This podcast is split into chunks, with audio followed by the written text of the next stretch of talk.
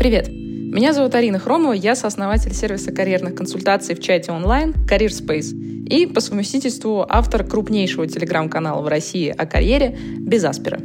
Мы собрали для вас на этой подкаст-площадке записи карьерных эфиров, которые каждый понедельник в 19 часов по Москве проводятся в том самом телеграм-канале «Без Аспера». Ссылочку в описании этого эпизода вы найдете, можете подписаться. Каждый карьерный эфир — это ответы на вопросы про работу и карьеру от наших подписчиков. Чтобы я ответила, кстати, на ваш вопрос, заполните короткую форму в описании этого эпизода, и, возможно, уже в следующем эфире вы услышите на него ответ. Кстати, если у вас есть не просто вопрос, но настоящая карьерная задача, которую вы хотите решить, например, найти работу за границей, понять, как развиваться дальше в своей профессии, как перейти в другую профессию, из чего начать, очень частый вопрос, между прочим. Да или просто вы хотите составить классное резюме или научиться писать сопроводительные письма. Приходите к нам в нашу карьерную поддержку от Career Space, мы со всеми этими вопросами и многими другими вам поможем. Кстати, целый месяц карьерной поддержки будет стоить 7990 рублей по специальному промокоду «Подкаст». А для сравнения, один час карьерного консультанта в среднем по Москве стоит от 5 до 10 тысяч рублей. А здесь с вами будет работать команда экспертов на протяжении целого месяца. В общем, все ссылочки на все вы найдете в описании эпизода. А теперь погнали к вопросам. А, вопрос первый от Оксаны. Добрый день, большое спасибо за ваш эфир, очень полезная информация. Спасибо большое, что слушаете. Я синер из большой четверки, опыта работы в других индустриях нет, недавно релацировалась в Европу. Хочу идти из аудита и вообще из финансовой сферы, желательно не возвращаясь в Россию. Как вы думаете, реально ли вообще совершить такой переход и в сторону каких индустрий и позиций надо смотреть? Будет, будет ли релевантным мой опыт в аудите, Имею в виду преимущественно soft skill ы, например, организация работы команды, опыт взаимодействия со сложными клиентами, так как hard skill ов из других областей нет. Или придется начинать вообще с нуля. Какие вообще могут понадобиться, какие вещи может понадобиться изучить, чтобы сменить сферу? Спасибо. Ну, первое, что надо э, как бы понять, а куда вы вообще хотите уходить. То есть э, хорошо бы подумать, э, если вы хотите уходить из финансовой сферы, то это куда?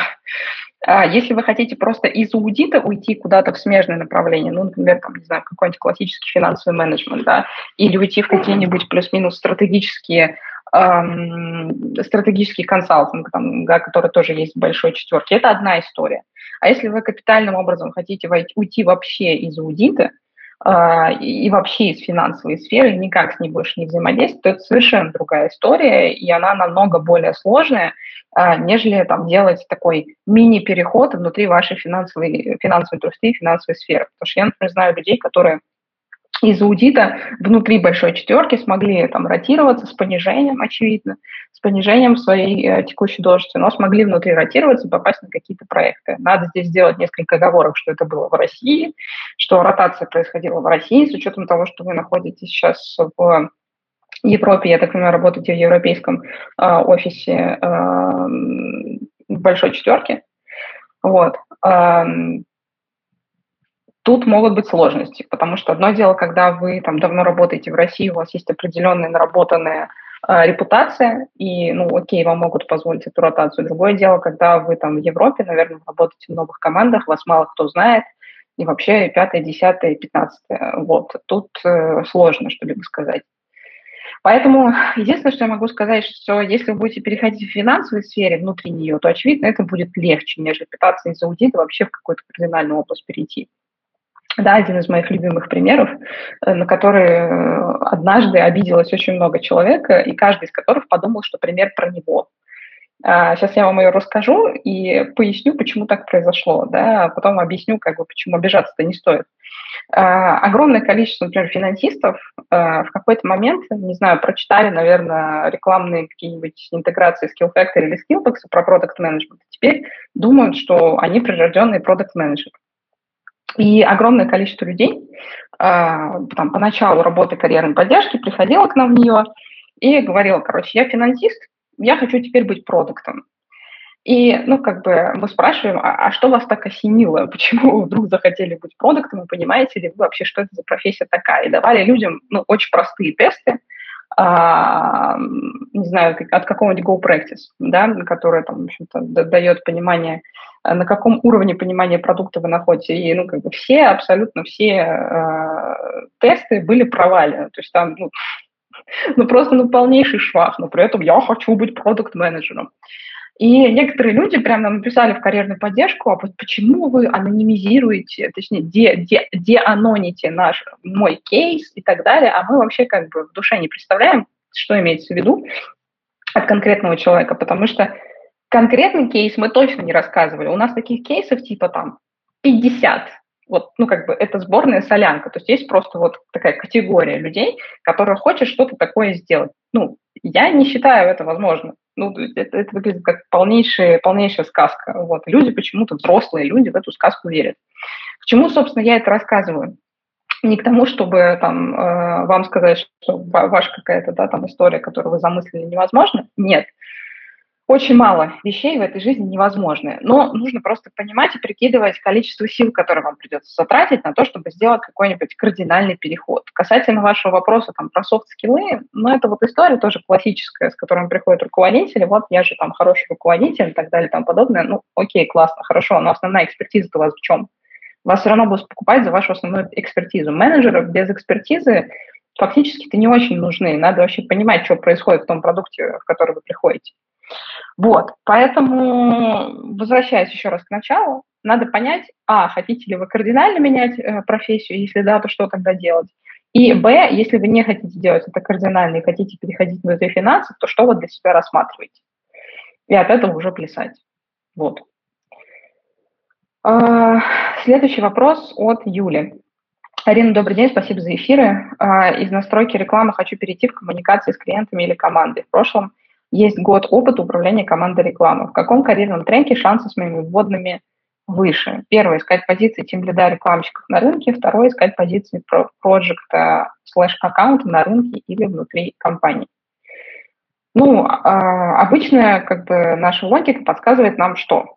Что проще всего найти работу, не меняя свой основной функционал. То есть, условно, если вы последние несколько лет занимались рекламы и настройка рекламы, то, очевидно, вам будет намного проще найти работу э, тем лидом в рекламе, нежели менять функцию, да, и переходить, э, ну, во что-то смежное. Но это всегда так работает. Ну, то есть э, вы же растете, в том числе насчет, нанизывая, да, э, один шажочек за другим, там, свою экспертизу, увеличивая ее. И, очевидно, если вы были там просто менеджером там, по настройке таргета, условно, да, э, много чего в этом направлении получили, даже поправляли команды, то, очевидно, вам там стать тем лидом в этом направлении будет проще, а, чем искать какую-то смежную позицию, потому что это все равно, даже если это очень близкий, это все равно кроссфункциональный переход. Вот. А если мы говорим вообще про поиск работы внутри компании или снаружи, то всегда своей текущей компании намного проще объяснить и доказать, что вы чего-то можете делать, чем какой-то левой компании, которая находится ну, где-то вовне. Представьте себе ситуацию. Приходит к вам человек, а вы там, не знаю, рекрутер или нанимающий менеджер, и говорит, я вот, короче, столько-то лет проработал там в рекламе, а теперь хочу работать в коммуникациях и в вашей компании. человек такой, типа, ага, круто. А у тебя есть опыт в коммуникациях? И вы ему, типа, ну, вот там есть, как бы там не очень много, хочу вот, но я капец как хочу в коммуникации. Бывают редкие кейсы, особенно, наверное, на стадии, когда вы совсем юный специалист, когда это прокатывает, когда, типа, берут прям вот за мотивацию, потому что чувак, типа, замотивирован вообще, капец, вот, берем его, он будет пахать. Но глобально, по всем остальном, как бы, да, во всех остальных случаях, э, ситуация развивается немножко по-другому. То есть э, доказать внешней компании, что вы можете почему-то работать в новом для себя направлении, ну, звучит не очень убедительно. Опять же, бывают как бы исключения, но глобально это нелогично, да. Своей текущей компании доказать все-таки попроще, потому что у вас внутри есть ну, какая-то репутация, да, если эта репутация хорошая, то можно прийти с кем-то поговорить, пообщаться, сказать, что вот я там верой и правдой э, работаю столько-то лет, вот хотел бы еще там в этом направлении себе попробовать. Тут просто главное не обольщаться, вы понимаете? То есть э, любая компания, да, мантра, которую я повторяю, она зарабатывает деньги. Если вы придете и скажете, ну, я поработал в рекламе, теперь хочу в коммуникациях, А компания вам скажет, типа, окей, а как это повлияет для, для меня, как для работодателя, почему это должно повлиять хорошо? То есть, ну, я тебе сделаю хорошо, здорово, я тебе сделаю кроссфункциональный переход, как классно, а мне, как работодателю, от этого что? Мне, как твоему прямому начальнику, придется искать тебе замену. Так, так. А ты в коммуникациях имеешь какой-то опыт? Нет. То есть, если что, то мне еще там ошибки за, за, за тобой исправлять, да, или там какому-то смежному руководителю. Так, так. То есть правильно ли я понимаю, что ты еще за мой счет типа поучиться хочешь и получить реальный опыт? Ну, выходит так себе, да? Поэтому люди, которые, например, меняют профессию внутри компании, обычно это происходит так. Они продолжают совмещать свои основные обязанности и сверху берут дополнительные проекты, а, находят там 25 час в сутках, в сутках еще что-то, еще как-то, и в таком вот э, сопряженном графике а, начинают себя развивать э, в параллельном направлении. Вот, то есть у вас очень много вопросов, в принципе, отпадет, э, не у вас, Юля, а я вот ко всем сейчас обращаюсь, да, ко всем слушателям, у вас очень много вопросов отпадет, если вы э, на любой свой карьерный шаг будете смотреть с точки зрения компании, которая вам этот шаг предоставляет.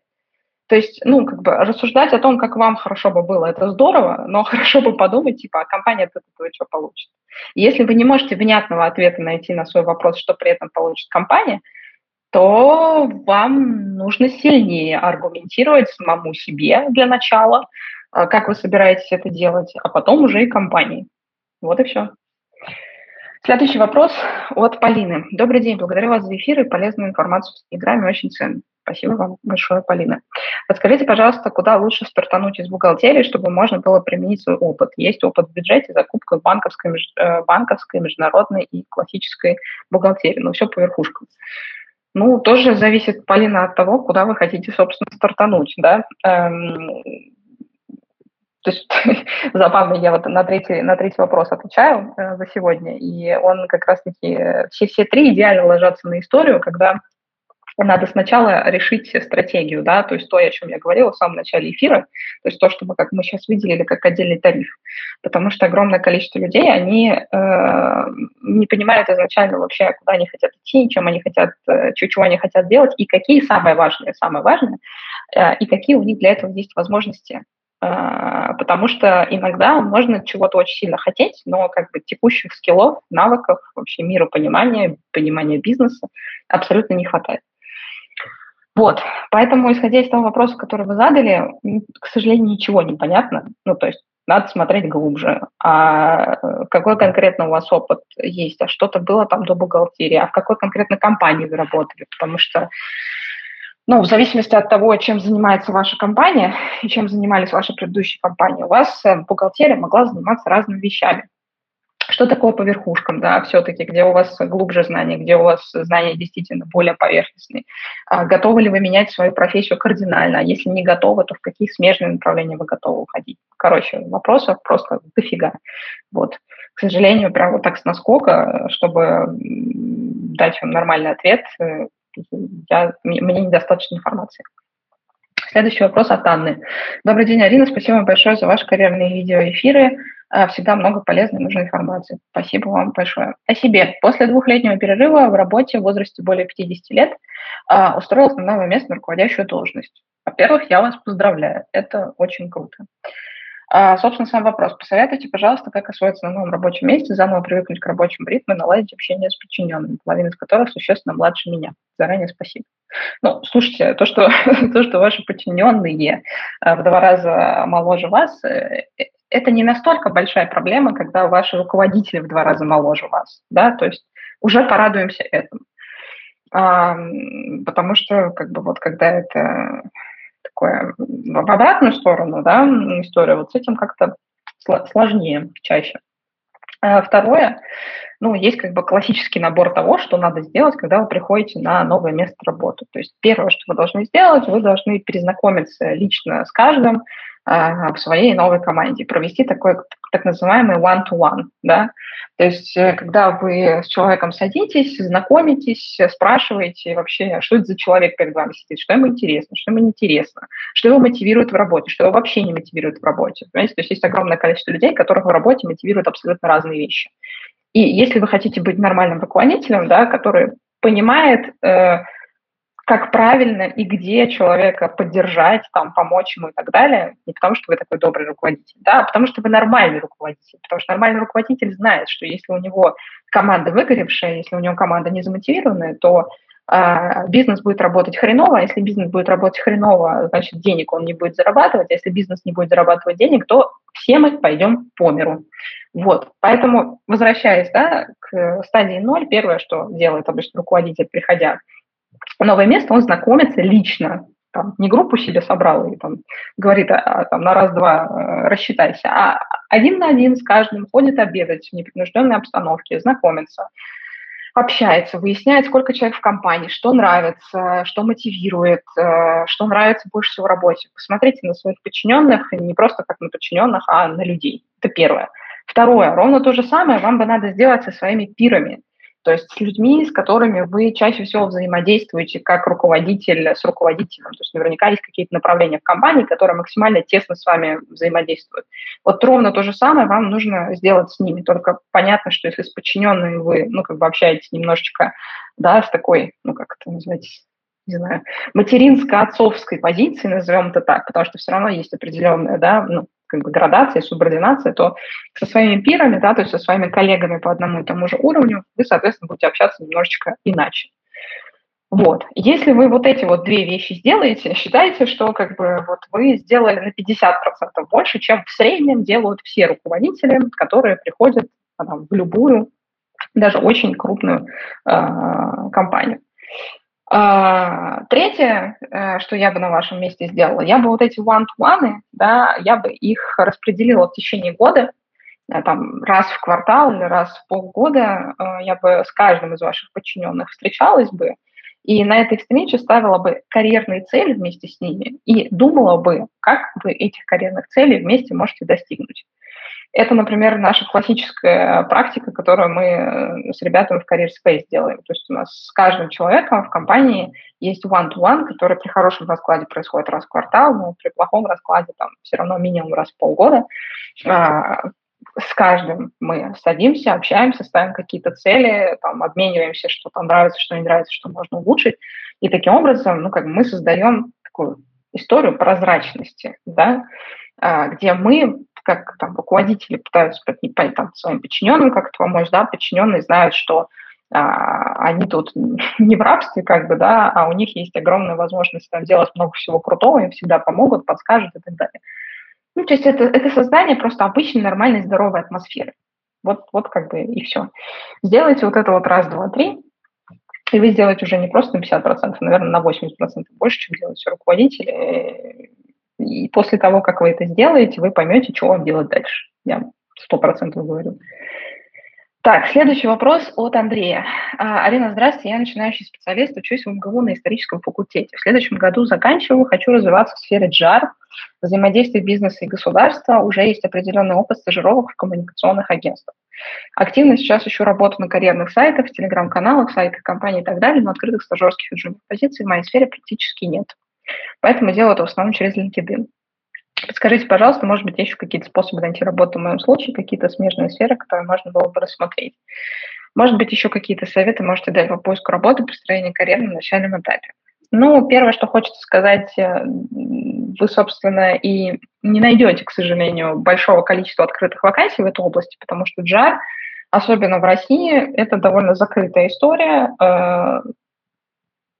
По понятным причинам, если честно, потому что государство и взаимодействие там, бизнеса и государства всегда таким было, есть и будет, судя по всему. Соответственно, каких-то эм, начальных позиций нет по двум причинам. То есть первое именно из-за закрытости рынка, а второе, ну давайте с вами логически порассуждаем, да, откуда становятся джарщиками, ну такими хорошими, крепкими.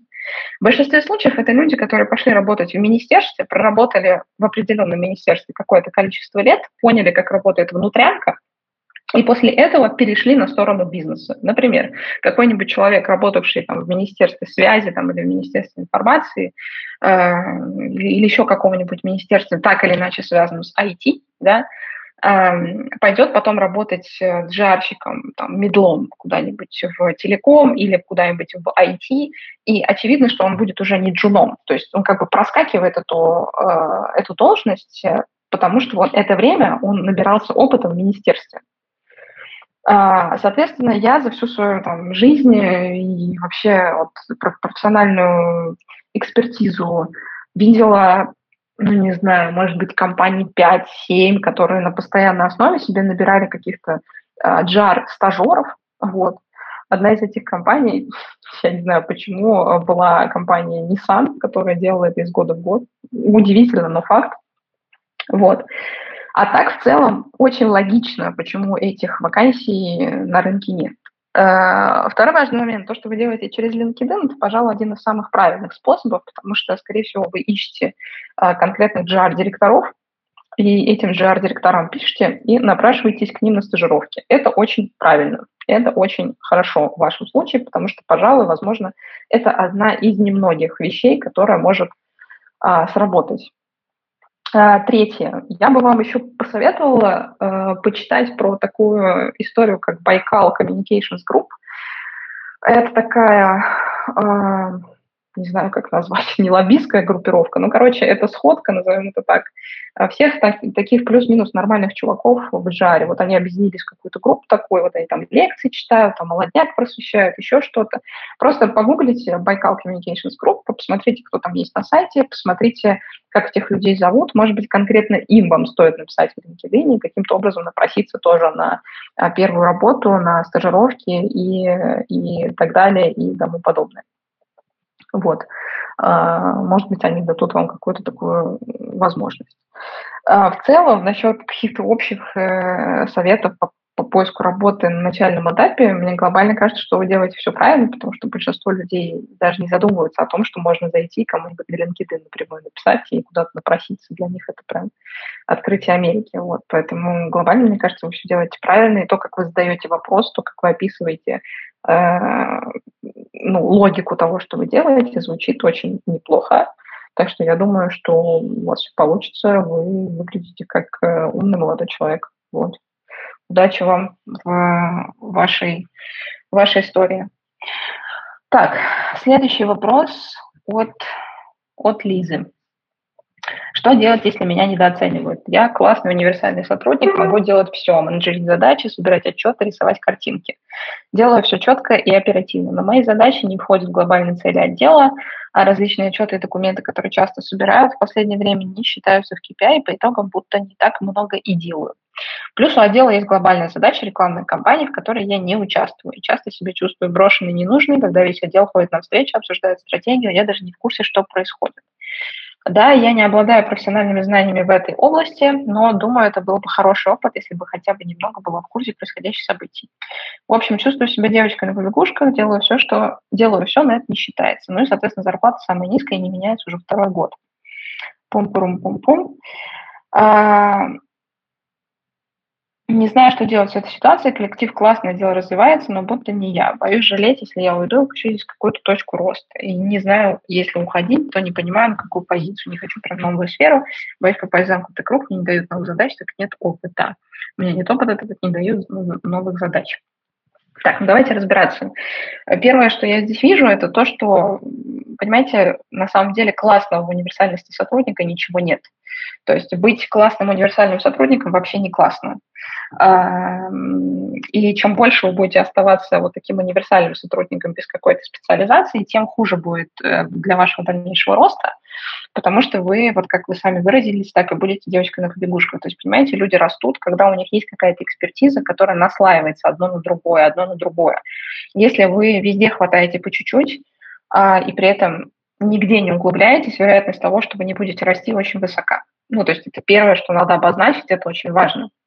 Судя по всему, как бы вы джуниор-специалист, поэтому я считаю важным это проговорить. Второй момент. Я понимаю, что вам обидно, но позиция как бы моя следующая. Если вам что-то от этого мира надо, а, надо, надо идти и брать это за рога. Вот. Никто вам не придет и в рот эту историю не положит. А, поэтому, если вы хотите участвовать в рекламной кампании, значит, вам надо найти способы, с кем подружиться, я не знаю, с кем улучшить отношения. А, значит, вам надо, если у вас нет экспертизы, пойти, блин, и эту экспертизу самостоятельно прокачать, и прийти к своим коллегам и сказать, слушайте, а вот как бы я, бы, я, я вот еще вот это вот могу, могу ли я с вами тут поучаствовать? А может мы что-нибудь вот здесь поделаем, потому что я прочитала, что вот можно так и так и так. Но опять же, вам надо не по верхушкам это пособирать, а если вы задаете эти цели, вам надо посидеть и, ну, как бы подумать, чем вы реально можете быть полезным, привнести какую-то дополнительную экспертизу э, к важной для бизнеса задаче. Третий момент да, а, как раз-таки очень тесно вытекающий из второго. Вам надо понять, что вы не будете развиваться а, в тех сферах, которые не являются приоритетными для бизнеса. Это то, о чем я тоже очень часто говорю. А, когда человек выбирает профессию э, и выбирает индустрию, в которую он пойдет с этой профессией, надо бы отдавать себе отчет в том, является ли эта профессия в конкретной индустрии драйвером бизнеса. Является ли эта профессия истории, которая помогает бизнесу больше зарабатывать денег или на что-то очень сильно влияет. Классический пример, который я привожу из раза в раз. Если вы работаете в корпоративных финансах в промышленности, это одна история. Там вся промышленность держится на корпоративных финансах и на кредитных деньгах, соответственно. Это одно и то же фактически. То есть внешние займы – это и есть корпоративные а, финансы. Соответственно, люди, которые а, работают там в корпах, они там ценятся в промышленности как никогда, потому что вся промышленность держится при на кредитах без кредитов невозможно. Но если мы с вами говорим, что вы идете работать в ритейл, вы такой же финансист, то вам надо идти в бюджетирование и планирование, потому что для ритейла ключевая история а, в финансах – это бюджетирование и планирование, потому что бизнес-задача стоит так. У нас вот приходит товар через 90 дней, нам за него сейчас надо заплатить, а при этом придет он там через, через 3 месяца фактически. Что нам в этот момент делать, то есть как нам свести там дебет с кредитом, чтобы у нас не произошло финансовой дыры. Ну, я сильно упрощаю то, что происходит, но пытаюсь вам объяснить, да, к чему я веду. И вот можно абсолютно любую профессию таким образом переложить. Вот э, Андрей в предыдущем вопросе задавал вопрос там про GR. Вот понимаете, можно пойти в GR работать в IT и в медицину, и это будет самое жесткое, наверное, а, ну еще в алкоголь. А, это будет самое жесткое, наверное, что есть на российском рынке, потому что очень большие сложные э, взаимодействия с государством именно в этих областях. Ну, медицина, понятно, там все зарегулировано. Алкоголь, у нас в стране двойные стандарты, да, как бы не будем сейчас в это углубляться, но глобально у нас там пытаются как-то что-то бороться там, с акцизами, с, там, повышают всевозможные цены на алкоголь и все такое. Вот, рекламу запрещают и так далее, и джарщикам нужно как-то тоже договариваться, да, для того, чтобы хоть что-то разрешалось сделать. IT тоже отдельная история, потому что государство хочет везде быть и все контролировать. И э, у меня есть замечательная история, как там в школы не разрешали установить, э, э, господи, американский, американский Microsoft, потому что началась как раз история с тем, что а что у нас своего программного обеспечения нет, оказалось, что нет. Это тоже уже другая история. К чему я это говорю? К тому, что можно пойти в жар и не в эти индустрии, пойти в какие-нибудь более простые, но ваша экспертиза будет цениться намного меньше. То же самое и здесь. Вам надо определиться, что вообще от этой жизни хотите. В какой индустрии вы хотите работать, хотя бы примерно. В какой профессии вы хотите работать, хотя бы примерно. Если вы с этим не определитесь, вы так и будете всю жизнь э, ну, обижаться на людей, что они не дают вам какой-то возможности профессионального развития. Возможно, дело не в людях, возможно, дело в том, что вы находитесь э, в такой позиции, на таком месте, где просто ну, у вас нет экспертизы, вам нечего предложить. А вам вообще-то должно быть что предложить для того, чтобы быть компанией интересной. Следующий вопрос от Дениса. Здравствуйте, Арина, спасибо за интересный стрим. Вопрос, честно, не про себя, а в принципе по взаимодействию с HR в компаниях с компьютерной графикой. CG. А, не только мое ощущение, что обычные HR читают резюме как чек-лист, в то время как непосредственно лид отдела может увидеть полезный сторонний функционал. Из-за этого HR воспринимается как злобный вахтер, через которого надо пробиться для общения с вероятным руководителем на одном языке. Тогда можно и конкретный pipeline на себя примерить и понятный feedback получить на будущее. А, непосредственно вопрос, надо ли что-то подкручивать снаружи в поиске вакансий, устраивать мини-детектив с поиском работников, начальников, писать напрямую, или подкрутить в голове и учиться штурмовать отдел, с которым потом взаимодействовать на устройстве, увольнении и пару раз в год на каких-то подписей. Мне действительно это интересно, а напрямую спросить не у кого. Заранее спасибо. Ну, смотрите, Денис, я, в общем-то, очень много и часто говорю про то, что ну, вообще речь не только про CG, то есть не только про компьютерную графику, вообще в любой, абсолютно в любой компании.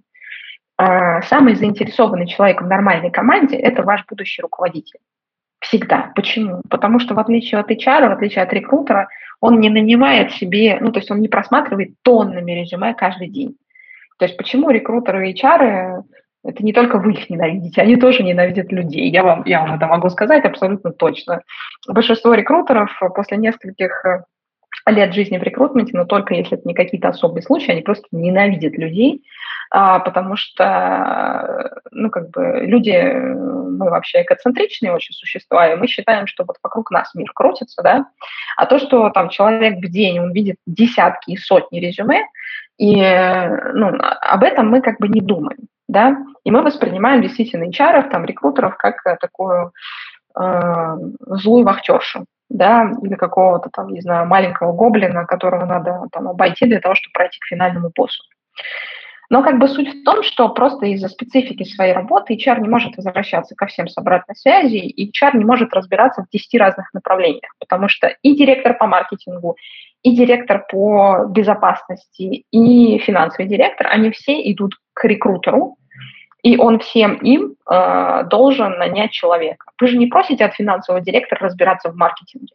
И не просите маркетингового директора разбираться в финансах. Но при этом, когда, блин, попадает резюме к рекрутеру, все люди в момент такие, капец, ты что не знаешь, блин, а что такое, там, я не знаю, какая-нибудь, хрен знает, какая пойми фича в Facebook кабинете. Ты, ты вообще тупой, что ли? Ну, то есть э, я понимаю, что люди не хотят об этом задумываться, это не их проблема и так далее, но я пытаюсь вам объяснить, как немножко работает, да, это со стороны э, компании, со стороны рекрутера. Собственно, к чему я подвожу? К тому, что безусловно, абсолютно безусловно, когда вы пишете напрямую вашему потенциальному руководителю, причем пишете нормально, с нормальным сопроводителем, с нормальным там типа пониманием того, что вы от этого человека хотите, э, там, нормальным языком, то, конечно, вероятность того, что вас позовут на интервью, если там сейчас открыта вакансия, намного выше, потому что вы выходите сразу на лицо, принимающее решение в обход рекрутера, который видит десятки и, и сотни резюме в день, и который может даже не со зла, а просто от того, что он устал, а, пропустить ваше резюме и не дать вам возможности выйти на дальнейшее интервью. Вот, поэтому просто, просто большинство людей этого не делает. Большинство людей не выходят напрямую на лиц, принимающих решения. Большинство людей как бы ну, вообще не очень хорошо умеют искать работу, потому что не до конца понимают правила игры. Я бы вот, вот так это объяснила. Хотя правила игры-то очень простые на самом деле. Вот. Надеюсь, постара... Ну, надеюсь, объяснила, эм, дала ответ на ваш вопрос. Следующий вопрос от Инессы. Здравствуйте, спасибо за ваш канал. Мое спасение в поиске работы. О, как приятно, спасибо большое. Еще работу в сфере маркетинга. У меня неоконченное высшее за границей и опыт работы э, бизнес-маркетинг-ассистентом два года. Многие компании пишут в требованиях обязательно высшее образование. Стоит ли с неоконченным высшим вообще откликаться на такие вакансии? Ну, насколько я знаю, э, очень многие компании пишут э, это требование просто потому, что все остальные пишут, и мы тоже это напишем. Вот. А не потому, что это влияет на что-то там нереально при приеме на работе. То есть если у вас есть опыт работы, то ваш опыт работы уже все равно значительно перечеркивает э, в хорошем смысле этого слова отсутствие вашего там какого-то образования незаконченного. Да, корочка это всегда как бы окей, ну то есть это всегда дополнительный плюс, просто потому что, знаете, вот ты, ты там прошел какой-то этап жизни, вот типа тебе поставили галочку, окей. Но я знаю там большое количество людей, работающих как раз там ну, в таких вот подвижных областях, там, в IT, в маркетинге, да, а, которые спокойно обходятся без высшего образования и зарабатывают прекрасные деньги, делают прекрасный продукт.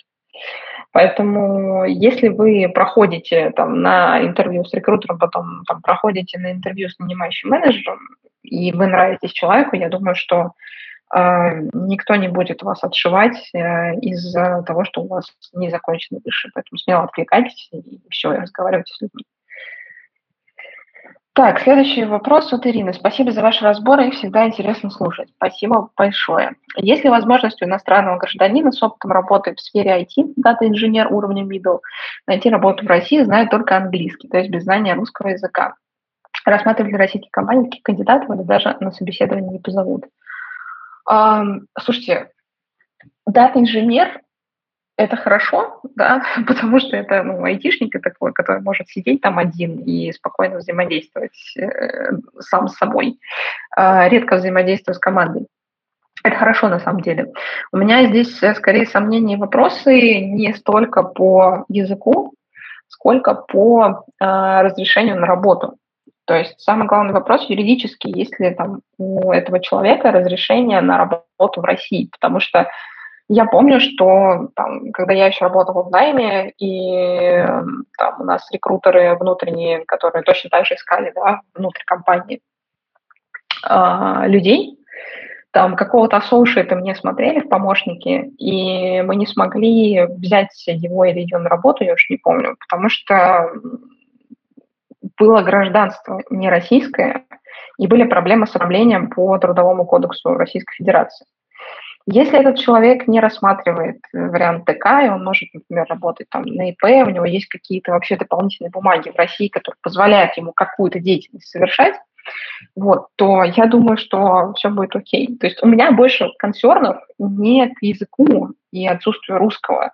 У меня гораздо больше консернов к тому, сможет ли человек реально работать и получать зарплату. Потому что какая-нибудь нормальная компания, типа, там, не знаю, Aviasales или еще что-нибудь в этом роде. Да, вообще, они там все на английском говорят, большинство вообще всем пофигу глобально. То есть, наверное, в какую-нибудь гасуху он не устроится, это точно. Вот. А в какой-нибудь э, там средний бизнес, где HR английского не знаю, ну, тоже не устроится. Ну, какие нормальные, айтишные, классные структуры, относительно независимые, почему нет? Почему нет? Так, следующий вопрос от Ивана. Вы говорите, что рынок после 45 в России очень сложный для кандидата, даже для высококвалифицированного с опытом, а, и есть смысл к 45 обзаводиться собственным бизнесом. Как айтишнику, в скобках разработчику, которому только через 15 лет будет 45, строить свою карьеру, развивать экспертизу, что можно открыть свое, кроме очевидных вариантов типа аутсорса, аутстав компании. Но я считаю, что разработчику хорошему надо иметь а, рядом хорошего продукта, который хочет делать свой продукт или рядом иметь уже предпринимателя, который до этого был продуктом, с которым вы будете делать этот продукт. То есть э, продукт будет отвечать за все, что связано с деньгами и метриками, будете отвечать за реализацию технического продукта. Я знаю большое количество тандемов, которые работают именно по такому принципу. То есть там CTO отвечает за все, что связано с разработкой, это очень сильный CTO, да, и предприниматель, слэш там бывший продукт э, в стартапах, корпораций, который трушный продукт, потому что он пошел делать свой продукт, потому что рано или поздно нормальный продукт, если он действительно ок, если он действительно понимает, чем он в этой жизни хочет и что он в этой жизни делает, а не просто жжет а, деньги компании, то он, конечном итоге идет делать свой продукт. Вот, поэтому я считаю, что самое важное, что нужно сделать, это завестись с таким человеком, построить с ним партнерство. И тогда у вас не будет вообще никаких вопросов к тому, какой продукт делать, э, что развивать и так далее. Вот. И плюс ко всему вы еще не будете, скорее всего, отвечать за такую отвратительную вещь, как инвестиции. Потому что фандрейзинг – это одна из самых утомительных вещей, которые я в своей жизни занималась вообще. Вот. Ты каким-то дядькам и теткам, которые ни хрена не понимают того, что ты делаешь, пытаешься доказать, что ты вообще не говно, да, и что тебе может дать денег. А, в России, даже если у тебя есть выручка, и даже если это выручка типа там 100 тысяч долларов в месяц, это ничего тебе не гарантирует, от слова совсем. На международном рынке это работает чуть иначе, там как бы получше правила игры и, и все такое, но все равно везде фандрейзинг – это а, а, короче, я, я считаю, что лучше развиваться на своих. Вот. Э, вы сами управляете процессом, вы ни от кого не зависите и можете кого угодно, когда угодно посылать жопу. Вот. Я от этого очень кайфую, вот от того, что можно надеяться на себя и никому ничего не быть должен. Вот, поэтому, а, возвращаясь к вашему вопросу, найдите себе вот такую силу, и тогда у вас не в 45, не до 45, не после проблем каких не будет. Еще раз напомню для новичков, наверное, да, кто, может быть, сегодня первый раз на эфире, я говорила об этом в начале, а, я не отвечаю на вопросы из зала во время эфира, я отвечаю на вопросы, которые были заданы до, то есть люди заполнили форму. Поэтому, в общем-то, тянуть руку в течение эфира особого смысла нету. Едем дальше. Вопрос от Екатерины. Арина, здравствуйте, спасибо за эфиры. Имею 9 лет опыта работы в аналитике продаж, плюс законченный курс от Яндекс Практикума анализ данных. Откликаюсь на продуктовых слэш data аналитиков. Проблема часто в требованиях, уверенный опыт в продуктовой аналитике, гипотезах э, и так далее. Год, два, три. Понятно, что непосредственно такого реального опыта у меня нет. А, или есть какое-то требование, которое у меня даже в теории нет. Например, основы ML. Э, ну, машин learning в смысле. В итоге я трачу кучу времени, смотря на какую вакансию, э, и не решаюсь откликнуться. Какая стратегия правильна? Может, нужно не думать откликаться, откажут, ну и ладно. Ну, во-первых, что должна сказать, что поиск работы – это всегда переход из количества в качество. То есть э, вы не будете получать никакой конверсии никуда и ниоткуда, если вы не будете ну, откликаться а, то есть э, бывает, конечно, ситуация один из одного, когда вы в одно место откликнулись, вас послали на работу.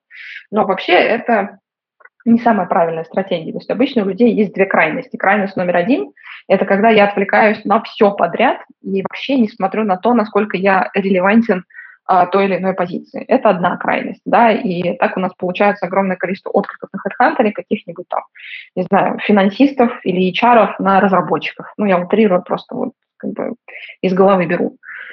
А вторая крайность – это когда человек вообще ни на что не откликается, потому что, ну, а чего, я тут вообще никому не нужен. Я считаю, что есть следующее правило. Как бы, э, если вы на 60-70% подходите на позицию, то надо отвлекаться. Вот. Э, в некоторых случаях, даже если больше, чем на 50% подходите на позицию, то надо отвлекаться. Вот. А, потому что в процессе интервью очень часто обнаруживается, что ну вот эти вещи не очень критичны, эти вещи, может быть, критичны, может быть, нет. То есть вам нужно все равно выйти на первый разговор какой-то там с рекрутером, а в идеале дальше пробиться к нанимающему менеджеру.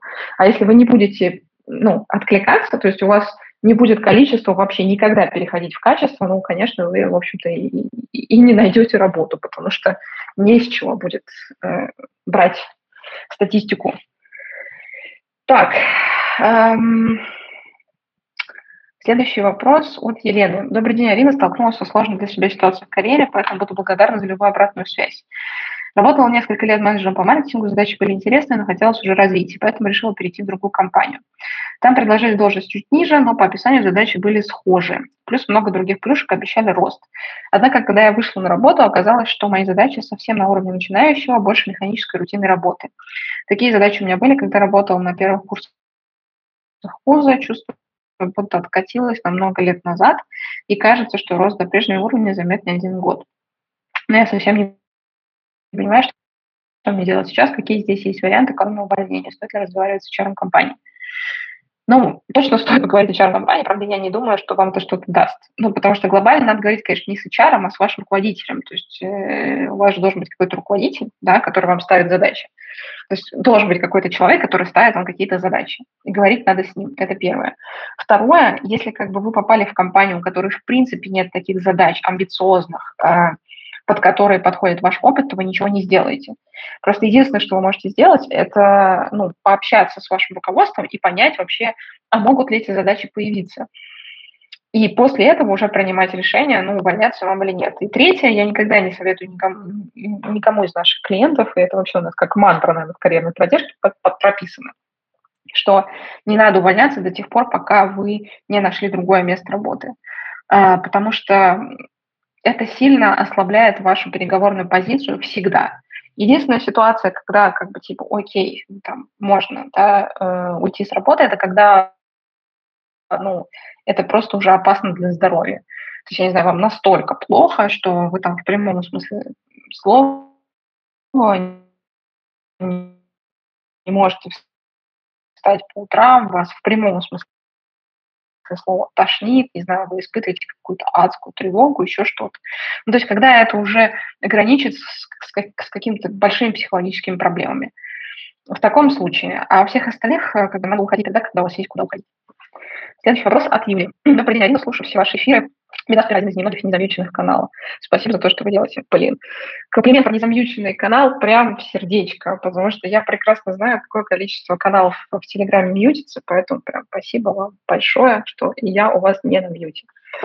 А, мой вопрос. На собеседовании сказала, что сумма, которая бы меня устроила, это X. Добавила, что понимаю, что новый сотрудник для компании – это риск, и что на время испытательного срока согласна на X минус 20. Через пару дней пришел офер, предложили зарплату в размере X минус 20, дописав, что возможно повышение после испытательного срока. Ситуация выглядит опасной, кажется, ничего не мешает работодателю зарплату через три месяца не повышать. Как стоит действовать в этой ситуации, каким образом говорить про меньшую сумму на время испытательного срока, чтобы избежать, чтобы избежать подобного сценария? Но вообще вы глобально все сделали правильно. То есть э, просто, ну, прям как по методичке. То есть вы сказали там компании, что готовы на там, чуть-чуть поменьше на испытательный срок для того, чтобы получить, собственно, эту работу.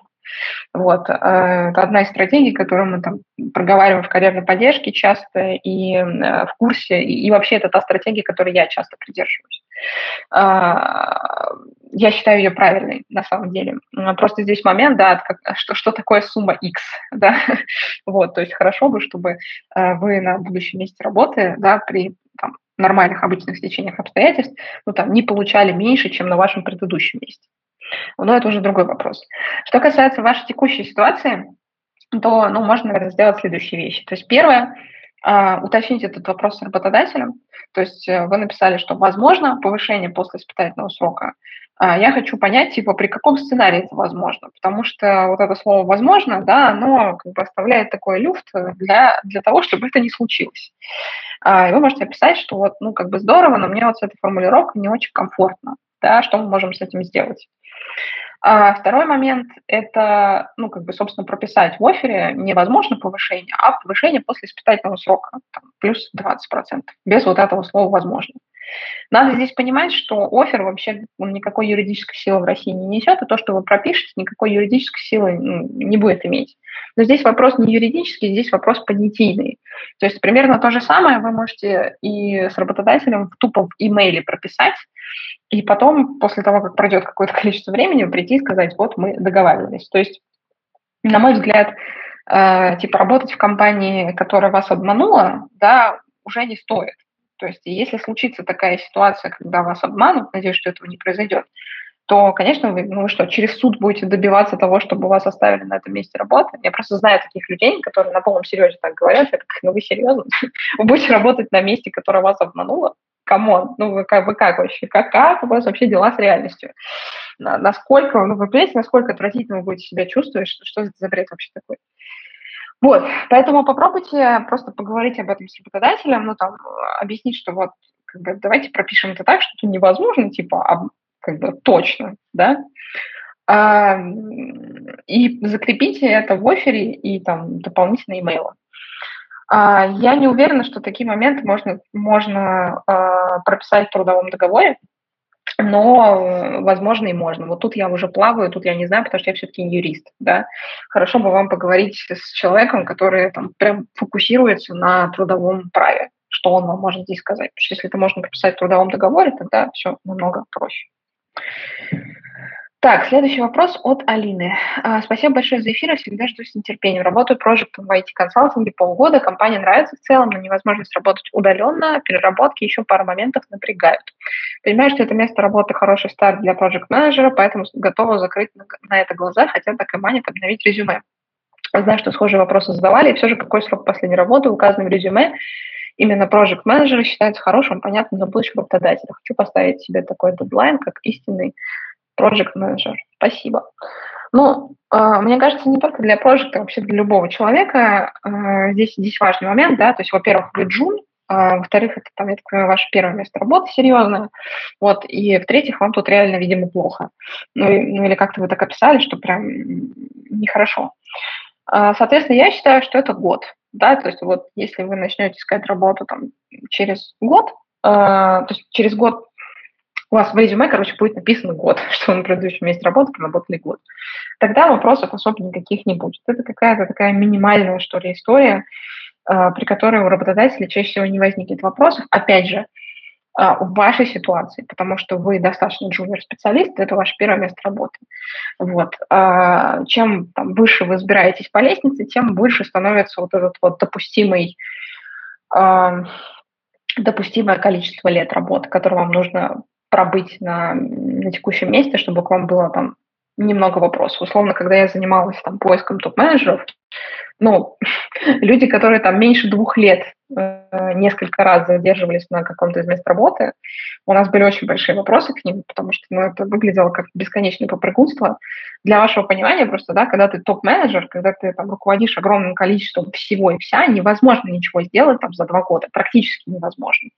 То есть ты только, блин, через год плюс-минус вообще хоть как-то начнешь эту махину разворачивать.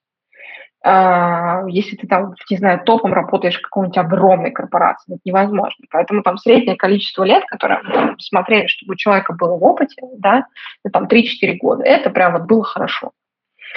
Вот. Для джунов, как я уже объяснила, все немножко работает проще, поэтому пока что пользуйтесь. Следующий вопрос от Николая. Арина, добрый день. Э, первое. Карьера похожа на американские горки, функциональный резюме выглядит лучше. Но, пользуясь HeadHunter, они допускают только хронологически. Как сломать их алгоритм, сделать функциональное из хронологического? Есть ли какие-то варианты? Ну, нет, у HeadHunter нет никакого варианта сделать функциональное резюме, только хронологическое. Сломать их систему не получится. Второе, если у вас образец функционального резюме, могли бы вы предоставить его нам, например, через канал участников вебинара, видеоэфир резюме.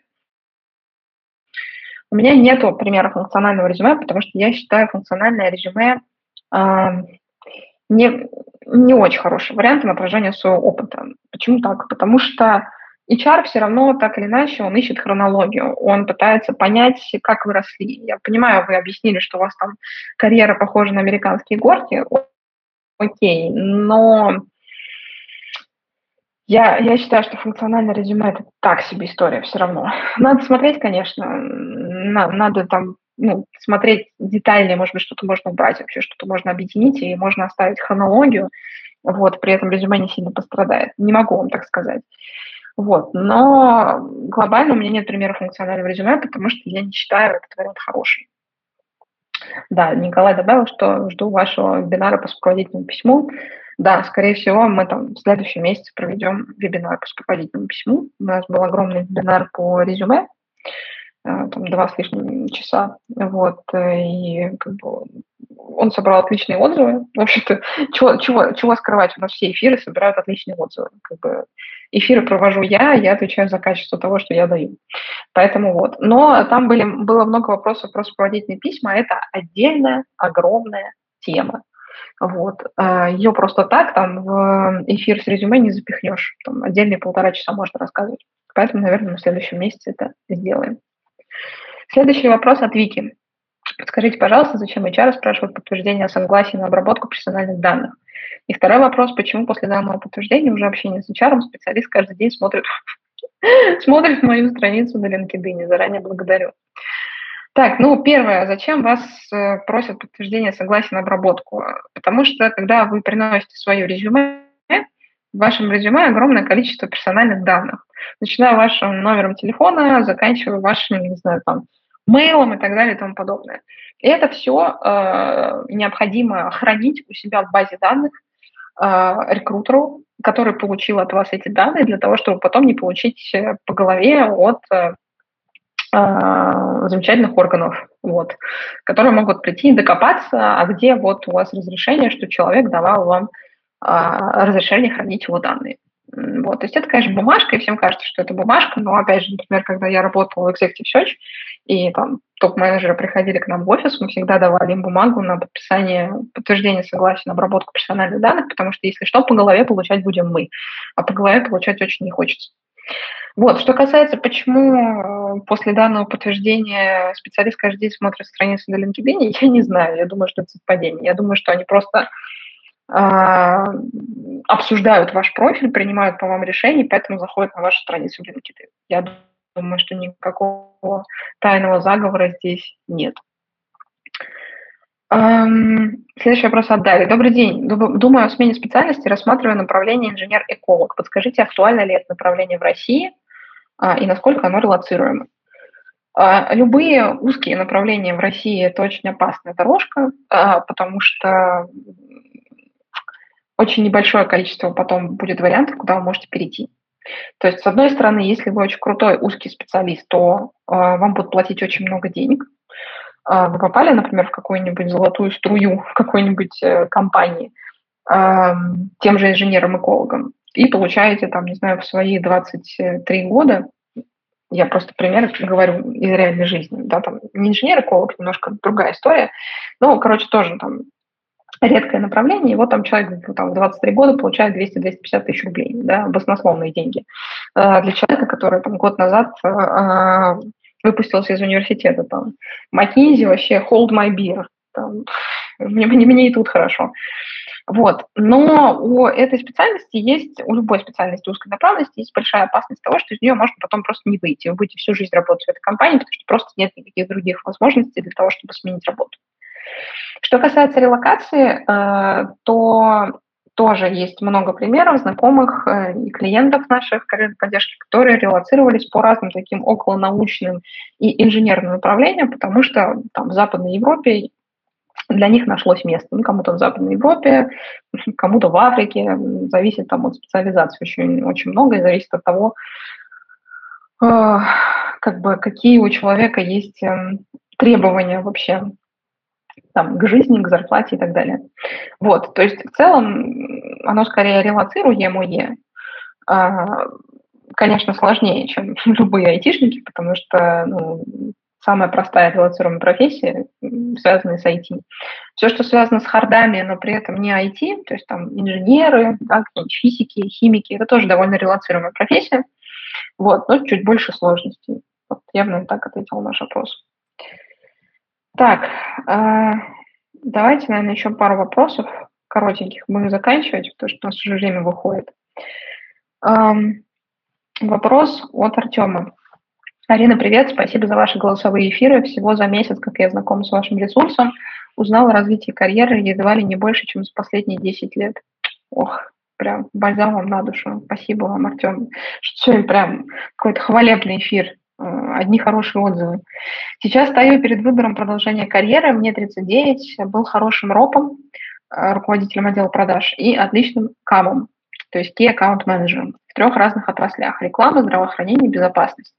Понимаю, что лучше развиваться как руководитель, но достойных предложений из этих сфер в моем городе нет. Нормально ли в таких условиях искать должность ропа? В других, новых для себя отраслях? Как лучше поступить? Ну, смотрите, смена отрасли, в этом ничего плохого нет. А, вопрос э, только, что это за отрасль. То есть, как я говорила в начале сегодняшнего эфира, очень важно понимать, а, как ваша профессия а, ложится на индустрию. Да? То есть вот это вот пазл, насколько ваша профессия, она хорошо сочетается с индустрией, куда вы идете. Вот, условно, вы хотите работать в B2C-сегменте или в B2B? Потому что в B2C-сегменте там, это одна абсолютно специфика работы руководителя продаж, да, отдела продаж, в B2B совершенно другая специфика. А дальше, где вы хотите расти, в принципе, потому что если вы глубоко уйдете в B2B, то потом в B2C перейти будет довольно сложно. То же самое с B2C. Уйдете далеко, ну, там, типа, далеко в B2C, а, сложно будет вернуться в B2B. Надо смотреть, чего вы хотите, чего вы не хотите, что для вас важно, что для вас не важно, что вы хотите на горизонте 3-4 лет.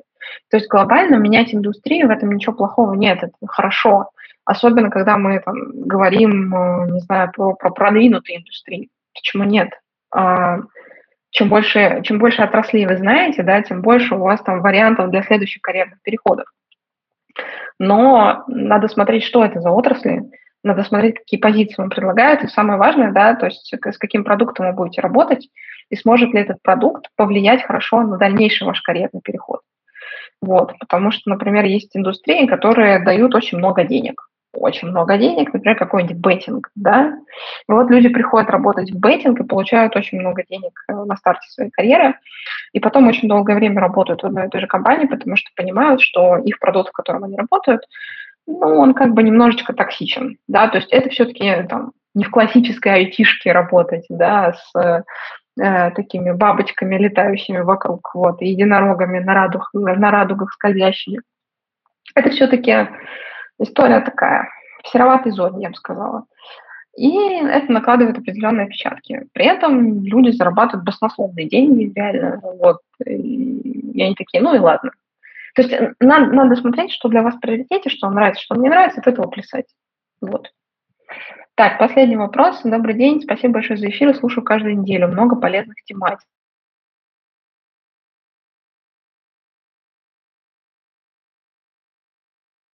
Спасибо большое. Подскажите, пожалуйста, возможно ли перейти на позицию так, прошу, прошу прощения. Подскажите, пожалуйста, возможно ли перейти на позицию продуктового аналитика, middle за рубежом, если работал два года в research-агентстве? Занималась полным циклом проведения маркетинговых исследований. Также закончила курсы на аналитику данных. Вопрос немножечко неполный, потому что я, ну, то есть Конечно, Карпов курсы вам ничего не гарантируют в этой жизни. Вот к счастью или к сожалению. То есть вы, конечно, могли их пройти, получить какие-то знания, но это несопоставимо, конечно, с реальным опытом работы, который вы получаете, работая продуктовым аналитиком. Это с одной стороны. А с другой стороны, э, зависит от того, там, research агентстве с какими э, программами вы работали, возможно, вы работали с тем же R там, или питоном, или еще с чем-нибудь, и довольно просто ваш курс, ваш, ваш опыт переложить на э, там, позицию продуктового аналитика. Но глобально это все-таки достаточно серьезный шифт. Вот. А, у меня муж э, Ярослав, собственно, вот, который недавно запустил э, собственный курс по продуктовой аналитике, как раз-таки для людей, которые каким-то глазом хотят посмотреть на продуктовую аналитику. Вот. И основная причина, что у нас в карьерной поддержке очень много людей, которые проходили курсов, но абсолютно не понимают, что дальше с этими курсами делать. Вот, потому что они собрали знания и абсолютно не понимают, как эти знания применять. Условно, ну, изучайте вы питоны и эра дальше, что с ними делать. Если вы не понимаете, как их применять и на какие там метрики смотреть э, как раз-таки в продуктовой аналитике, да, то зачем это все? Соответственно, к чему я это говорила? К тому, что он, собственно, на самом старте карьеры работал в маркетинговом агентстве международном, и потом оттуда уходил в продуктовую аналитику. Я не могу сказать, что это был супер простой переход, то есть он там нормально так попахал над своими знаниями, вот, и, на мой взгляд, довольно случайно залетел на свою первую работу а, именно продуктовым аналитиком, потому что его, мне кажется, больше взяли за упорство, настойчивость и несгибаемость, нежели, на, нежели за его какие-то харды вот, на тот момент. Потом он очень быстро вырос как бы и влился в это дело. Но вот именно вот в момент этого, этого, этого транзишна, да, то есть вот этого перехода, ну, у него были там, мне кажется, все-таки определенные сложности. Вот. А, но это вы можете к нему на канал сходить и ему там вопрос задать. Мне кажется, вот он даже лучше, чем я здесь ответит, потому что это прям, прям его тема. Вот. А, так, напоминаю, что у нас э, в начале этого эфира было маленькое объявление, которое заключается в том, что у нас сейчас тестируется закрытый тариф в карьерной поддержке, который э, такой в усеченном виде, и мы там помогаем вам сделать только стратегию, то есть только понять, где вы можете развиваться дальше, какие у вас есть варианты карьерного развития. Не делаем с вами резюме, не делаем с вами, не готовимся к интервью, вот делаем самую базу. Потому что, кстати, может быть, кто-то здесь не знает, да, я часто об этом говорю, а, все вот эти надстройки, там, интервью, резюме, сопроводительное письмо, это все фигня, если у вас нет стратегии. То есть поэтому любой, э, с любым клиентом в карьерной поддержке, мы сначала делаем стратегию. Но мы решили запустить вот этот отдельный продукт, направление для тех людей, кто прямо сейчас, например, работу не ищет, но очень хочет понять, что ему дальше вообще по жизни делать. И, может быть, подготовиться к поиску работы через какое-то количество времени. Вот, соответственно, если вы хотите на, этот, э, на эту историю залететь, заходите на наш сайт карьерной поддержки, вот, там в форме или в чат-бота, или в форму описывайте свой карьерный запрос, чего вы хотите – и там же пишите ключевое слово «стратегия». И мы тогда поймем, что вы хотите а, поучаствовать в этом пока что закрытом тарифе, закрытого доступа.